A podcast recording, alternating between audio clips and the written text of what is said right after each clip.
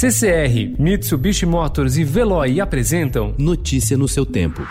Economia.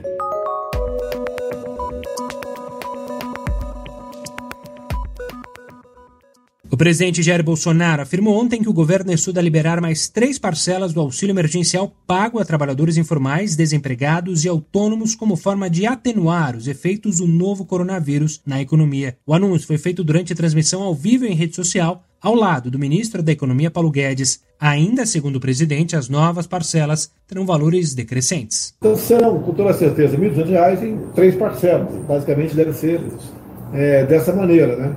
Deve ser, estamos estudando, 500, 400 e 300 reais. Preocupado em criar uma marca própria de apelo social e, ao mesmo tempo, suplantar programas de governos anteriores, o Palácio do Planalto trabalha para dobrar o orçamento atual do Bolsa Família de 32 bilhões de reais e, a partir daí, tirar do papel sua própria versão do programa de transferência de renda, o chamado Renda Brasil.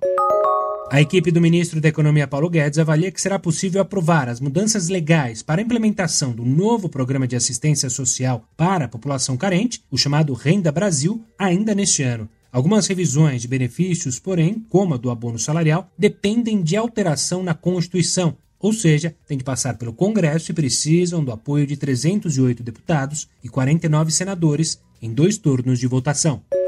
Na tentativa de conter a expansão da folha de pessoal e melhorar o planejamento, o governo federal resolveu apertar as regras para a concessão do aval de novos concursos. A partir de 1 de julho, o Ministério da Economia vai exigir estudo de impacto financeiro de longo prazo na análise de autorização de concursos públicos da administração pública federal.